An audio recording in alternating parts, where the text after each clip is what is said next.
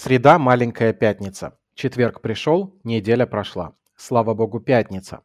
Такие поговорки встречаются во всех языках мира. Везде люди осознают, что работать им хочется поменьше, но правило 40-часовой недели пока сильнее. Однако дело движется, и влажные мечты о четырехдневной рабочей неделе все чаще посещают головы не только простых людей, но и чиновников. Бриф разбирался, каковы плюсы четырехдневки и что мешает, наконец, дать людям больше свободного времени. Бриф.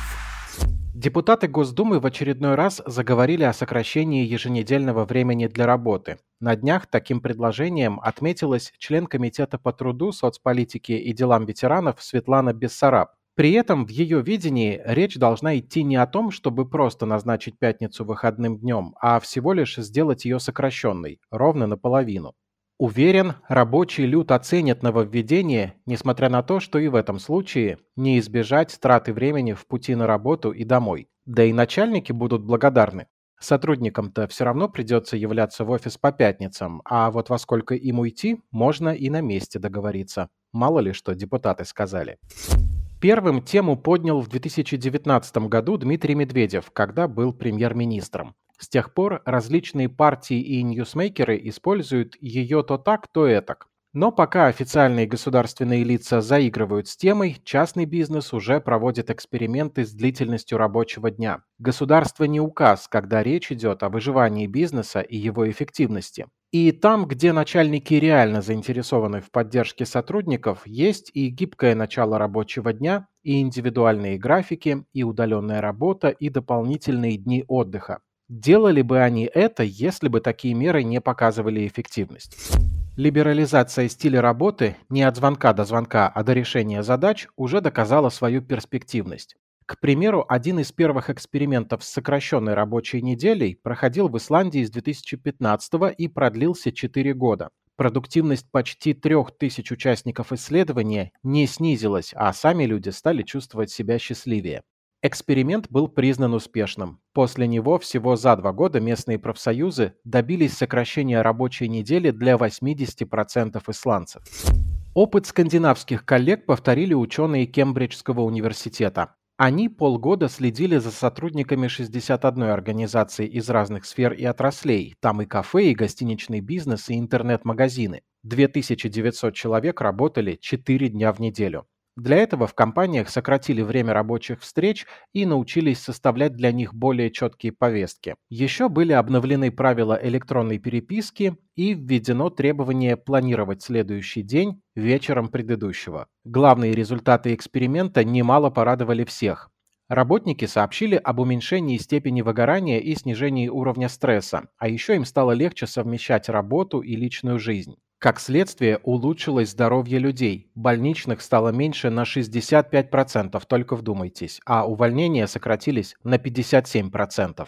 Сплошные плюсы как для работников, так и для самих компаний. Их выручка, кстати, за период эксперимента выросла на 1,5% в среднем, хотя тут, конечно, сложно проследить степень влияния исследования. Тем не менее, 56 компаний из 61 решили продолжать эксперимент, а в 18 фирмах заявили, что оставят четырехдневку навсегда. Надо отметить, что лучшие результаты показали те компании, в которых сотрудникам приходится много работать интеллектуально или с людьми, что, в общем-то, не новость. С вещами работать как-то полегче, даже 5 дней в неделю, ведь они не лезут к тебе с советами и не скандалят из-за остывшего кофе.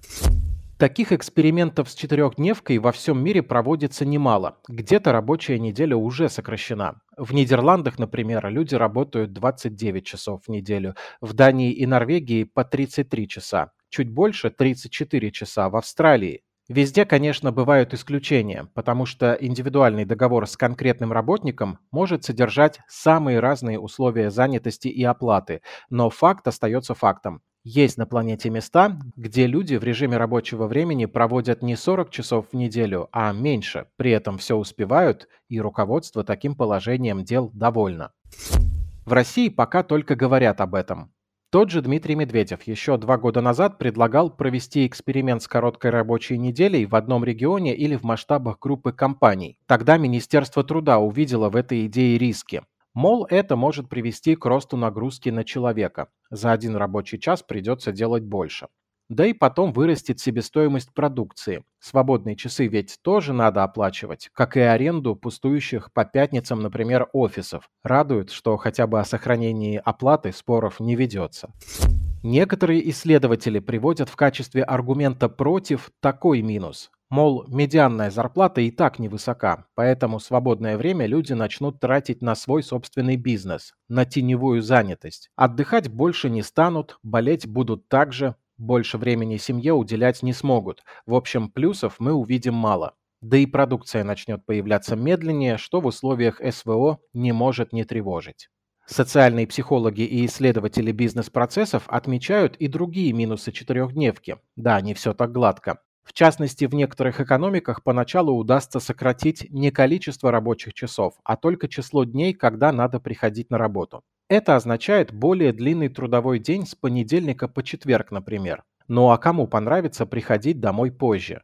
Кроме того, в некоторых отраслях эту концепцию и вовсе использовать невозможно. Сложно представить себе сокращение часов приема в больнице – как вариант нанять еще врачей, но это приведет к росту затрат на персонал, что ляжет на плечи налогоплательщиков, либо к сокращению зарплат медиков.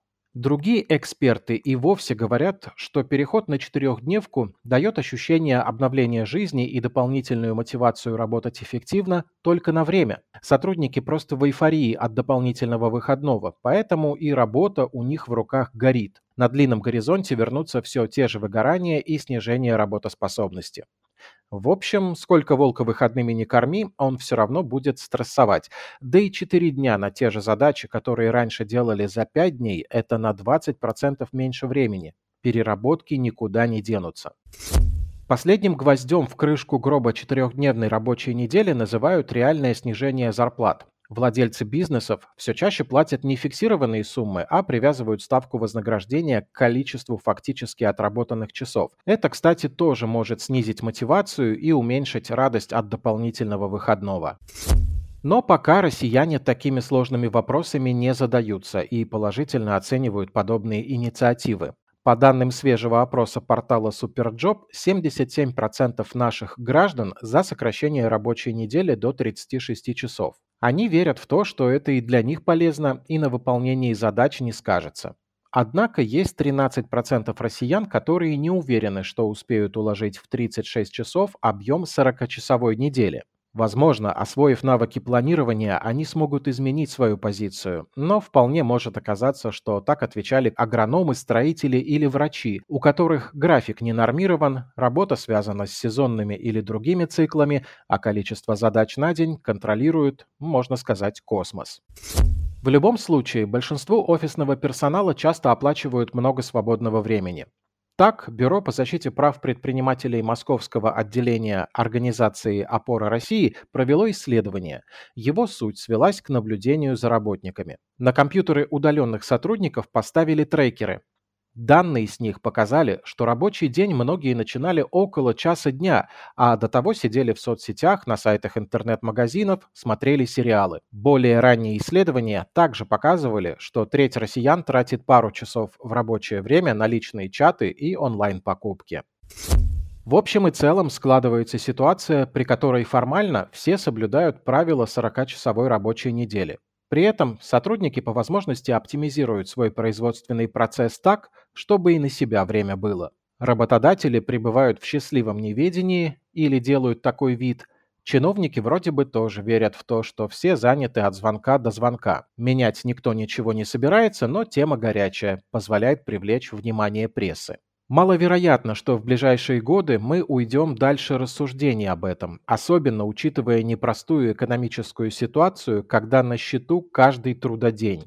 В хоть каком-то выигрыше только частный бизнес, который максимально заинтересован в эффективности, поэтому готов на такие эксперименты и, что важно, внедрять такие практики на постоянной основе. В итоге выгоревшие врачи, инженеры и учителя с удовольствием идут в бизнес, как и мы советовали в 2016 году. Слушайте бриф на удобных вам платформах. Выбрать свою можно по ссылкам в описании. Сергей Чернов специально для InvestFuture.